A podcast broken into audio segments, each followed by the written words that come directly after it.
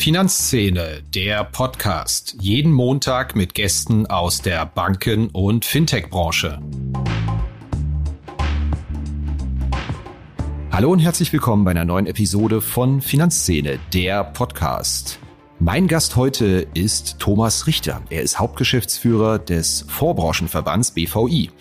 Und wenn Sie sich fragen, warum unterhalten wir uns mit einem Branchenvertreter der Vorlobby, dann kann ich Ihnen es genau erklären. In den kommenden Monaten werden in Berlin einige Entscheidungen getroffen werden, die für das Geschäft von Banken und Fintechs, für das Provisionsgeschäft, um genauer zu sein, von erheblicher Bedeutung sein werden. Auf dem Tisch ist ein mögliches staatliches Altersvorsorgeprodukt, auf dem Tisch ist auch ein Provisionsverbot. Beides könnte in den Koalitionsvertrag hineingeschrieben werden. Was bedeutet das? Was passiert da? Worauf sollte man achten? Darüber haben wir uns in der knackigen halben Stunde unterhalten. Aber auch über den Investmentboom an sich. Ist er möglicherweise kurzlebig? Sind wir schon sehr spätzyklisch unterwegs? Macht die Finanzindustrie eigentlich genug, um am Wertpapierboom auch mitzuverdienen? Auch das unsere Themen und ein kleiner Blick ins Ausland auch. Ich wünsche Ihnen viel Spaß. Mein Name ist Christian Kirchner von finanzszene.de. Los geht's. Hallo Herr Richter, herzlich willkommen bei uns im Podcast. Hallo Herr Kirchner, schön da zu sein. Richter, zur Vorbereitung habe ich mir natürlich auch mal die BVI-Podcasts angehört und ich muss zugeben, ich fand es doch erstaunlich. Ich dachte, Ihre Branche, die Vorbranche macht das Geschäft Ihres Lebens, Absatzrekorde mit Fonds, die Provisionsergebnisse der Banken steigen, die Kurse steigen. Aber wenn man Ihren Podcast hört, hat man so ein bisschen den Eindruck, oh, da liegt schon eine Last auf dem Richter drauf. Woher kommt denn das eigentlich im Moment? Ja, das kommt daher, dass ich nicht über die schönen Zahlen unserer Mitglieder sprechen kann, sondern ich muss halt über mein Geschäft reden und mein Geschäft ist zäh. Das ist das Geschäft mit den Regulierern, das ist das Geschäft mit der Politik. Und da sieht es natürlich gerade jetzt mit Blick auf die Wahl schon so aus, als könnten wir uns auf einiges gefasst machen. Ja, wenn dieser Podcast erscheint, ist die Bundestagswahl um. Wir nehmen kurz vor der Wahl auf und es wird mit Sicherheit noch einige Wochen dauern, bis eine Koalition samt Vertrag steht. Monate. Glauben Sie? Monate, bestimmt Monate. Ich rechne nicht damit, dass wir vor Weihnachten eine Regierung bekommen. Okay, was genau da verhandelt wird und im Koalitionsvertrag drinsteht, das dürfte auch für das Geschäft von Banken, Fintechs, Vorgesellschaften sehr wichtig sein in den kommenden Jahren, auch wenn so gut wie nicht drüber geredet wurde im Wahlkampf. Wo empfehlen Sie denn genau hinzuhören in den Koalitionsverhandlungen in den kommenden Wochen? Es gibt einige Themen, die mit Sicherheit auf die politische Agenda kommen werden. Das ist erstens das große Thema Altersvorsorge, wo es möglicherweise zu einem Zeitenwechsel kommt durch die Einführung eines Staatsfonds. Das ist das Thema Provisionsverbot. Wir haben einige Parteien in Berlin, die die Provisionen verbieten möchten. Je nachdem, wie dann die Regierung aussieht, könnte das spannend werden. Und natürlich der Bereich Steuern, da reden wir von einer nationalen Finanztransaktionssteuer, von der Abgeltungssteuer, die abgeschafft werden könnte, von der Einführung einer Vermögenssteuer und so weiter.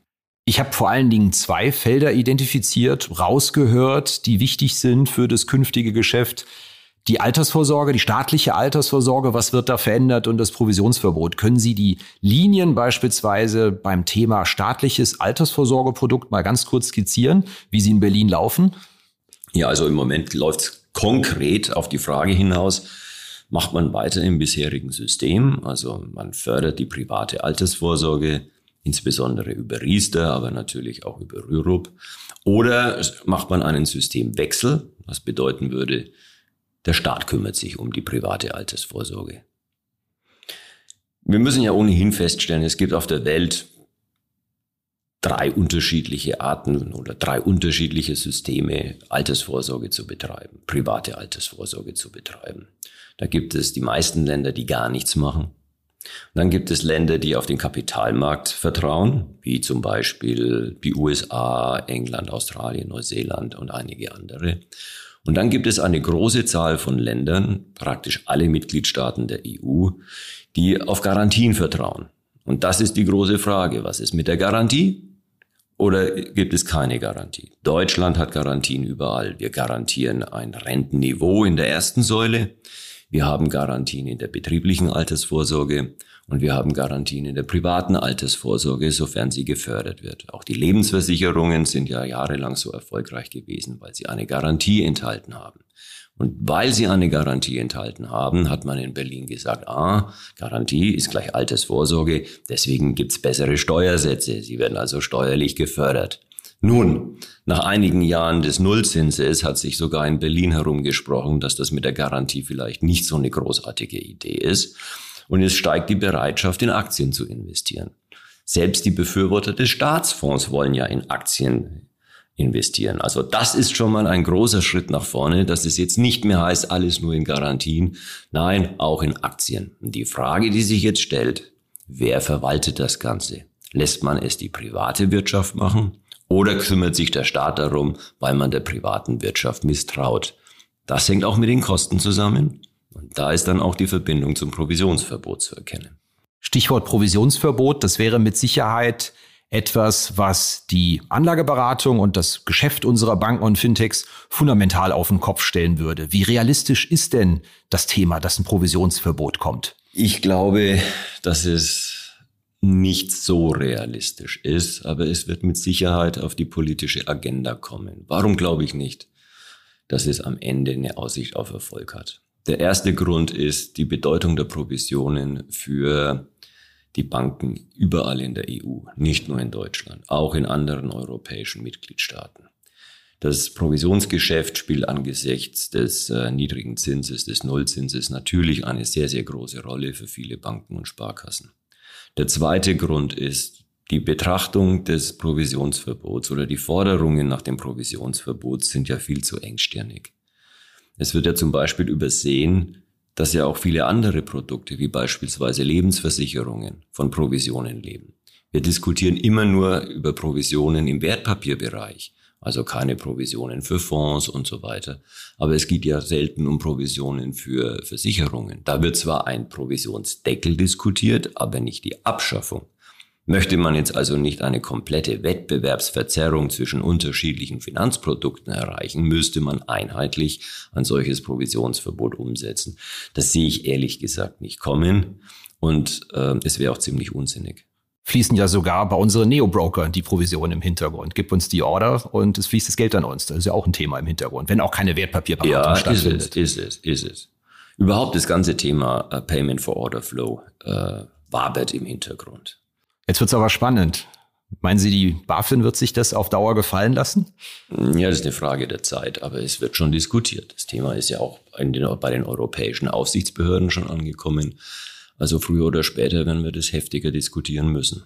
Also für die Hörer, die vielleicht bei dem Thema sachlich nicht ganz drin sind, es geht darum, dass das Geschäftsmodell der Neo-Broker so funktioniert, dass für die Weitergabe von Ordern Provisionen fließen von den Wertpapierhändlern, denen man die Order gibt. Das ist entscheidend für das Geschäftsmodell.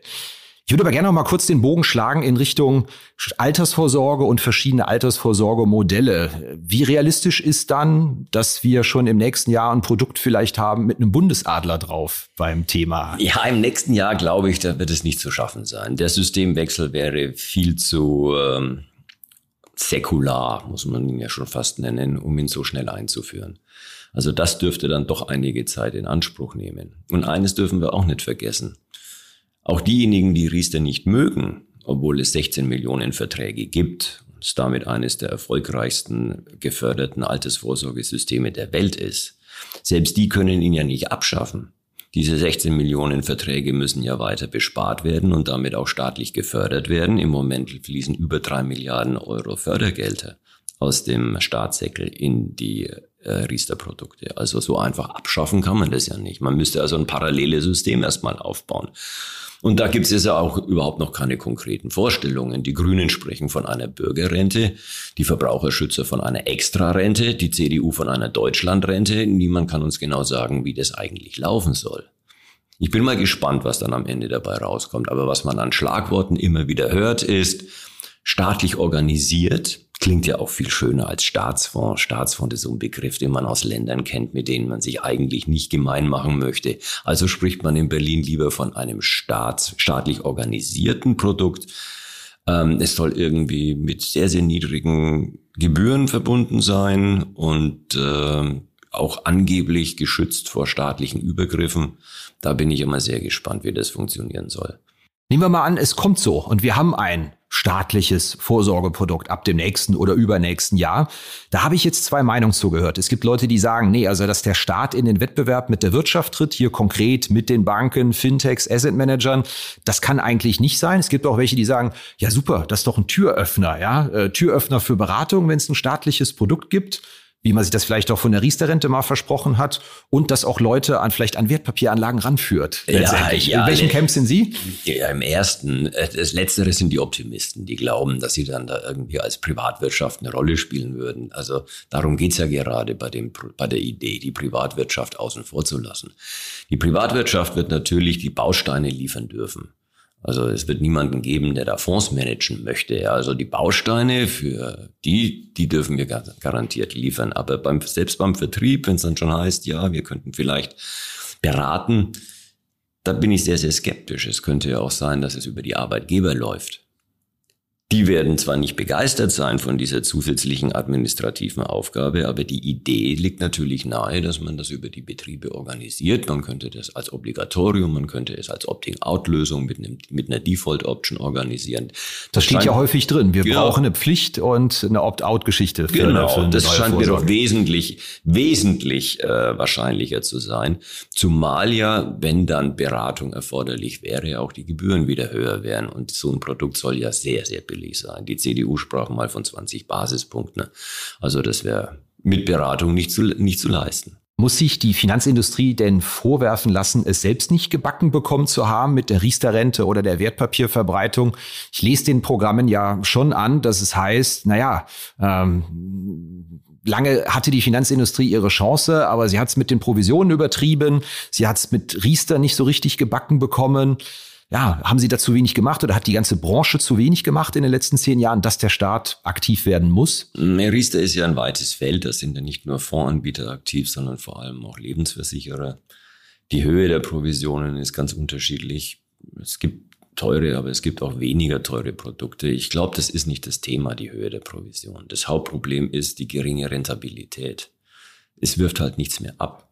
Und es lief, wirft deswegen nichts mehr ab, weil alle Anbieter zu einer Garantie verpflichtet sind. Und wenn sie bei einem Zins von Null eine Garantie leisten müssen, dann können sie eben auch nur noch in Wertpapiere investieren, die praktisch mit Null Verzinsung auskommen. Dadurch ist natürlich die Rendite dieser Produkte im Moment sehr, sehr schlecht. Mhm. Das ist das Hauptproblem. Und wenn es eine attraktivere Rendite gäbe, dann würde auch die Höhe der Provision nicht mehr diese Rolle spielen, zumal die Produkte ja gefördert sind. Also was das Wichtigste jetzt ist, und nicht jetzt, sondern schon seit Jahren, aber jetzt dringend angegangen werden muss in der neuen Legislaturperiode, ist eine Senkung der Garantie bei Riester. Warum haben Sie das denn die letzten Jahre nicht hinbekommen? Da gab es ja durchaus Diskussionen. Oh, wir waren ja so knapp dran. Wir waren noch so knapp dran. Also im letzten August waren wir eigentlich schon vor dem Durchbruch. Da hatten wir einen Entwurf, wir haben ja gemeinsam mit den Bausparkassen und den Versicherern Riester verbessert. Das ist ja auch schon mal was. Denn merkwürdige Allianz. Merkwürdige Allianz, die sagen es, wenn wir schon mal an einem Strang ziehen. Haben wir aber gemacht, haben mit dem BMF gesprochen, mit der Politik gesprochen und dann lag doch liegt doch tatsächlich ein Entwurf vor. In einer Schublade im Finanzministerium liegt der Entwurf für eine Reform von Riester. Kaum war die fertig, wurde der Finanzminister Kanzlerkandidat der SPD. Ja, die SPD möchte keine Reform der privaten Altersvorsorge und auch keine Stärkung der privaten Altersvorsorge. Sie möchte eine Stärkung der gesetzlichen Altersvorsorge. Wenn jetzt der eigene Spitzenkandidat als allererstes mal die private statt die gesetzliche in den, in den Vordergrund stellt, hätte das wahrscheinlich parteiinterne Diskussionen ausgelöst, noch bevor der Wahlkampf eigentlich begonnen hat. Deswegen hat dieser schöne Entwurf, ich gehe mal davon aus, dass er schön ist, ich kenne ihn nicht, aber ich gehe schon davon aus, dass er wesentliche Fortschritte gebracht hätte bei Riester, nie das Licht der Welt erblickt. Sind Sie selbst Riester-Kunde? Ich war mal Riester-Kunde. Ich war viele Jahre Riester-Kunde und habe es dann verkauft, weil mir die Administration zu aufwendig war. Ich also Sie haben mich einfach nicht liquidiert, gekündigt? Ich habe es liquidiert, ich habe es gekündigt. Das war mir einfach zu umständlich, auch die Besteuerung. Ich habe dann gesagt, komm, ich muss jetzt hier mein Leben vereinfachen, simplify your life und habe mal mit Riester angefangen, aber nicht mit Riester aufgehört. Also es, ich habe einiges entschlackt. Wenn wir hier über das Thema Provision, Altersvorsorge reden, sehr viele Fintechs setzen ja auf das Prinzip Selbstentscheider. Also sprich Leute, die dann ihre Anlagen optimieren auf die Gebühren schauen, wo ich eigentlich denke, das ist eine Gruppe von Menschen, von der müsste ja ein massiver Margendruck ausgehen auf die ganze Branche. Dann höre ich aber sehr häufig aus Ihrer Branche, von den Asset Managern, auch von den Banken, über welche Gruppe reden wir hier eigentlich? Die ist ja verschwindend gering, dieser Selbstentscheider, auch die Fintechs adressieren wollen, die Robo-Advisor adressieren wollen. Können Sie mal eine grobe Zahl nennen, wie Ihre Schätzung ist, wie viele Menschen da draußen oder in Prozent aller möglichen Anleger echte Selbstentscheider sind und wie viel wirklich noch die klassische Beratungsdienstleistung also wir in gehen, Anspruch nehmen. Wir, wir, gehen davon aus, dass wir ungefähr fünf Prozent Selbstentscheider haben, Tendenz steigend. Das liegt natürlich auch an der jüngeren Generation, das liegt an ihrer Technikaffinität. Die Zahl der Selbstentscheider wird zweifellos weiter steigen.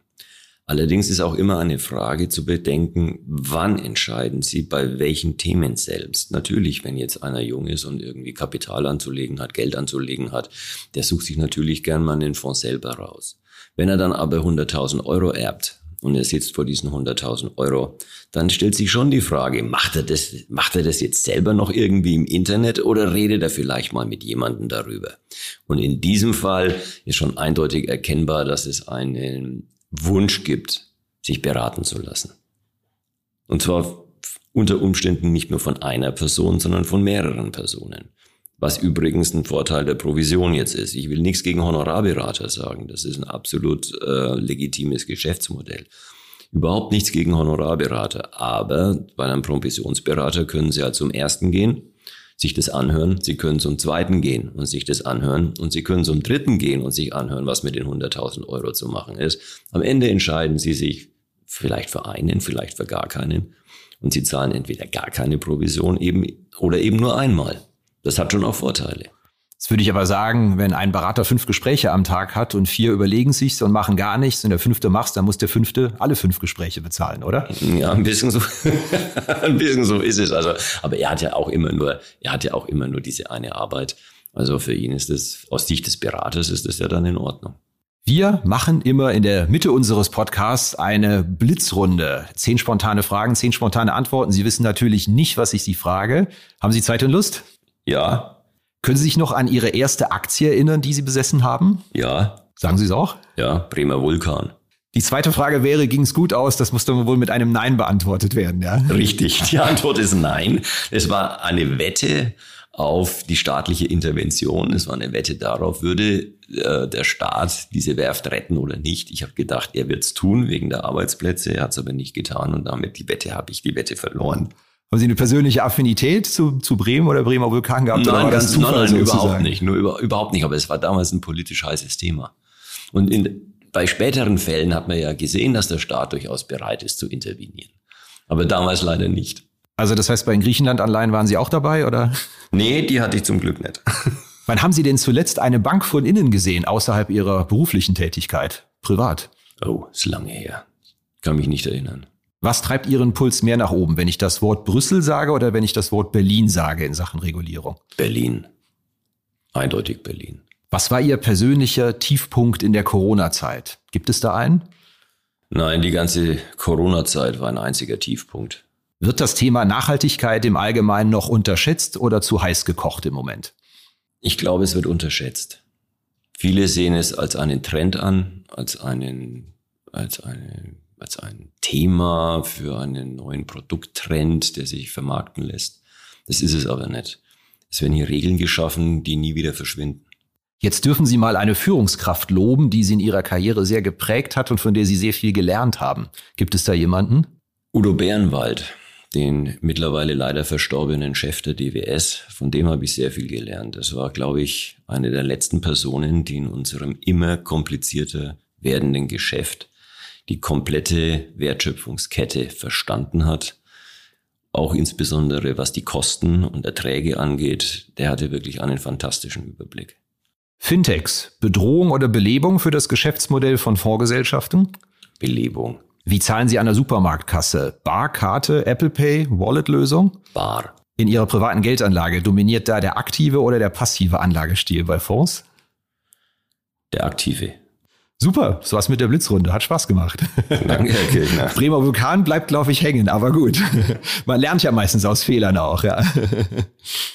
Ähm, ich würde gerne mal zu dem allgemein doch fantastisch laufenden Geschäft in der Asset Management Branche, was die Volumina und die Vertriebsleistungen in Deutschland angeht. Wie groß ist denn da Ihre Sorge, dass wir im Moment eher spätzyklisch unterwegs sind? Wenn eine Rallye auch in der letzten Bankfiliale in der Provinz angekommen ist und auch die Leute mit ihrem Taschengeld Krypto traden, sagt mir so ein bisschen die Intuition, wir könnten eher am Ende eines Aufwärtszyklus stehen. Das glaube ich nicht. Es hängt nämlich alles ab von den Zinsen der EZB.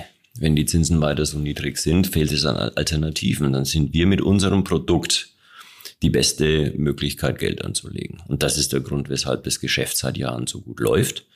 Ich sehe momentan keine strukturellen Gegebenheiten, die daran etwas ändern könnten. Das ist das Gute an der ganzen Sache. Auf der anderen Seite, das muss man auch mal sagen, komme ich auch wieder Richtung äh, Höhe der Provision, Beratung und so weiter. Die Margen in unserem Geschäft sinken. Sie sinken seit Jahren. Es ist ja nicht so, dass wir immer mehr verdienen würden, sondern die Margen werden immer enger. Das liegt an unterschiedlichen Wettbewerbskomponenten. Den Wettbewerb der Asset Manager untereinander, den Wettbewerb zwischen aktiv und passiv. Es gibt erheblichen Regulierungsdruck. Ähm, deswegen sinken die Margen schlicht und ergreifend und deswegen wird der Kuchen zwar im Moment immer größer. Wir haben ja in den letzten zehn Jahren eine Verdoppelung des von uns verwalteten Vermögens. Das ist schon sensationell. Aber auf der anderen Seite ist es jetzt nicht so, dass die, ähm, dass die Bäume in den Himmel wachsen. Wir müssen uns auch auf diesen Wettbewerb einstellen. Insbesondere müssen wir halt sehr stark in Technologie investieren, um die Margeneffekte heben zu können, die es gibt. Profitiert davon denn der Endanleger, der zu einem Robo geht, wo ihm ein paar ETFs gekauft werden oder Wer anderweitig in Banken eine Vorlösung kauft, sinken für den auch die Gebühren in Deutschland? Also der Robokunde äh, profitiert natürlich von dem breiten ETF-Angebot, aber auch der aktive Fondskunde profitiert von den sinkenden Margen, weil die Fonds tendenziell billiger werden. Wir haben das jetzt zum Beispiel gesehen bei den Nachhaltigkeitsfonds. Die Nachhaltigkeitsfonds sind ja alle in den letzten zwei Jahren aufgelegt worden und haben im Schnitt niedrigere Gebühren als ältere Fonds. Warum? Nicht, weil jetzt irgendwie das Nachhaltigkeitsthema billiger zu verwalten wäre. Nein, ganz im Gegenteil. Allein die Datenbeschaffung kostet ja schon viel Geld. Es liegt einfach daran, dass sie in einen Trend, in einen Trend hinein aufgelegt worden sind, in dem die Margen schon äh, schwinden und die Gebühren niedriger geworden sind. Das große Thema für Banken da draußen ist, wie man das wegbrechende Zinsgeschäft mit Provisionsgeschäft in den kommenden Jahren substituiert. Der Prozess läuft ja schon. Trotzdem wundern wir uns manchmal, dass es manche Banken selbst im letzten Jahr im Wertpapierboom nicht geschafft haben, ihr Provisionsergebnis zu steigern, indem man die Fonds ihrer Mitglieder äh, vertreibt. Tun die Banken da genug in dem Geschäft mit im Fondsvertrieb im Moment oder könnte da noch deutlich mehr gehen, was die Verbreitung angeht? Ja, wahrscheinlich geht immer mehr, aber wir können eigentlich schon recht zufrieden sein mit unseren Vertriebspartnern. Das zeigen ja unsere hohen Zuflüsse. Wir werden wahrscheinlich im Jahr 2021 das beste Ergebnis in Publikumsfonds aller Zeiten haben. Und das trotz schwieriger, trotz schwieriger Bedingungen, trotz Corona und so weiter. Es, es zeichnet sich jetzt schon ab, dass das ein ganz hervorragendes Jahr im Privatkundengeschäft wird. Und damit hängt natürlich, das hängt natürlich auch von der Vertriebsleistung unserer Vertriebspartner ab. Das sind so über 80 Prozent Banken, so 20 Prozent Vermögensberater. Und äh, das läuft eigentlich schon ganz gut, muss ich sagen. Bekommt das ETF-Thema zu viel Aufmerksamkeit, medial? Nein, ich nein. muss mich nein. manchmal selbst hinterfragen, dass ich mir sage, wir reden hier über einen Markt, der bei Privatanlegern mittleren zweistelligen Milliardenbetrag letztlich liegen hat in Relation zu dem Vermögen in Publikumsfonds oder vom Geldvermögen ist es ein absoluter Bruchteil. Trotzdem hat man das Gefühl, Geldanlage ist häufig synonym für viele mit ETFs. Ja, der ETF ist wahrscheinlich die äh, wichtigste Produktinnovation in der Vermögensverwaltung in den letzten 20, 30 Jahren. Und er hat weiter steigenden Erfolg. Der Marktanteil des ETFs wächst weiter. Wir sind im Privatkundengeschäft in Deutschland bei über 20 Prozent inzwischen. Das ist doppelt so hoch wie in anderen EU-Mitgliedstaaten. Also der EU-Durchschnitt ist etwas über 10 Prozent. In Deutschland sind es über 20 Prozent. In England ist es noch höher, in den USA auch noch höher. Und da sieht man auch, in welche Richtung der Trend geht. Also es ist natürlich so, dass der ETF sich immer weitere Beliebtheit erfreuen wird. Und dann komme ich jetzt nochmal auf die Forderungen nach einem Provisionsverbot zurück. Viele Leute wollen ja Provisionen verbieten, was natürlich gut wäre für das ETFs-Geschäft. In den USA wo die ETFs heute schon einen großen Marktanteil haben, gibt es auch kein Provisionsverbot. Ich frage mich immer, warum hier in Europa und insbesondere in Deutschland Leute immer nach Verboten rufen müssen. Warum muss es immer mit der Brechstange, immer mit dem Gesetz erzwungen werden, was in anderen Ländern der Markt geschafft hat? In den USA hat es der Markt geschafft. In, den U in, in Europa entwickelt er sich gerade. Und deswegen ist es absolut kontraproduktiv und völlig unsinnig, jetzt schon wieder nach dem Staat zu rufen und Gesetze für ein Verbot haben zu wollen. Besteht aktuell die Gefahr, dass Ihre Branche ein klein wenig den Anschluss verliert, was so die Fondsvorsorge angeht? Weil auch wenn es in den Zahlen hervorragend läuft, ist mein Eindruck, gerade bei den Neo-Brokern, die sehr, sehr viele Kunden onboarden, da gibt's die, die beiden Extreme Einzelaktien und ETF-Sparplan. Man zockt mit Einzelaktien und aber so der Sparplan auf den MSCI World ist schon so eine Commodity geworden, auch in der Kundenakquise, dass der kostenlos ist. So der klassische aktive Fonds kommt ja da, glaube ich, nicht so häufig vor. Oder den gibt's in vielen Paletten gar nicht. Drohen Sie da den Anschluss an eine Generation zu verlieren von neuen Anlegern? Ja, da sind wir ja wieder bei den Selbstentscheidern. Da sind wir wieder bei Robokunden. Da sind wir ja wieder bei aktiv handelnden ähm, äh, Kunden, die einen ETF teilweise auch wie einen Index äh, handeln. Also man kann schnell rein, schnell raus zu geringen Kosten. Dagegen gibt es ja auch nichts zu sagen. Aber ich glaube nicht, dass das bedeuten würde, dass wir deswegen den Anschluss verlieren. Wenn ich trading-orientiert wäre, dann würde ich auch keinen aktiven Fonds nehmen, dem ich am Schluss noch einen Ausgabeausschlag bezahlen muss. Das bietet sich ja gar nicht an. Also das, das wäre das, das wäre die falsche Wahl. Also für schnell handelnde Anleger bietet sich natürlich ein Indexprodukt an. Oder einfach Einzeltitel. Habe ich im Übrigen auch. Haben Sie auch? Ja, ja, ich habe inzwischen viel mehr Aktien als Bremer Vulkan. das heißt, Ihre persönliche Vermögensallokation ein bunter Mix aus aktiv, passiv Aktien und allem drum und dran. Ich habe ein Fondsportfolio. Ich äh, bin der Meinung, das ist fast schon äh, viel zu viel in Aktien. Aber ich weiß halt auch nicht, was ich jetzt machen soll angesichts der, der Rahmenbedingungen mit den Zinsen der Inflation und so weiter.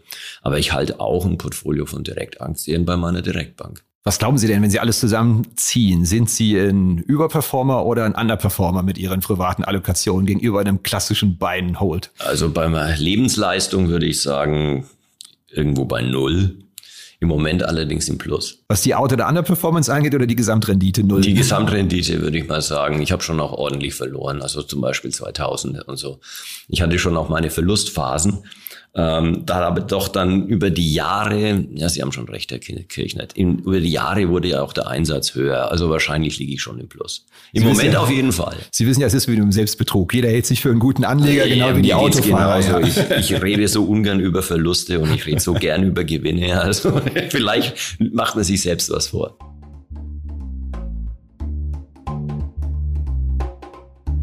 Redaktion und Host Christian Kirchner. Coverdesign Elida Atelier Hamburg. Produktion und Schnitt Podstars bei OMR Hamburg. Musik Liturgy of the Street von Shane Ivers www.silvermansound.com.